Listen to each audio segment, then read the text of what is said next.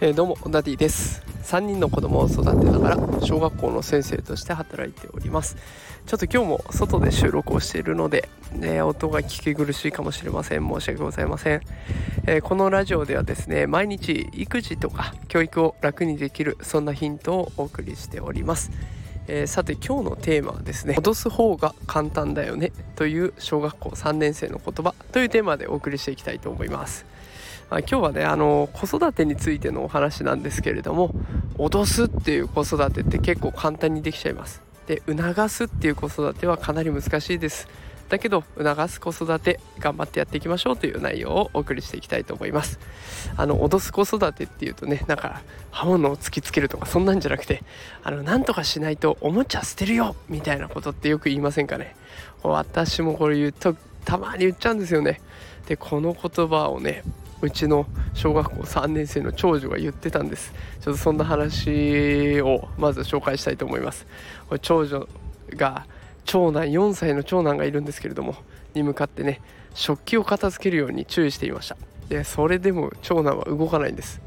でそれを見かねてね長女はこう言い放つんです。片付けしないんだったらおもちゃ捨てるからねって。どっかで聞いたなってもう私なんですよ。言っちゃってるんですよね。でその後に私が食器を洗っていたら長女がこちらに来てねふと言うんですよ「パパあのさ脅した方が簡単だよね」脅さないのは難しいけどさって言うんですよ。もうなんだよ。確信ついてくるじゃないよっていうもう本当にドキッとしました。だ普段からねきっとこういう言葉を私が言っちゃってるんだなっていうことを改めて感じました。あの脅す子育ての先にはね明るい未来っていうのは待ってないんだよなって改めて感じました。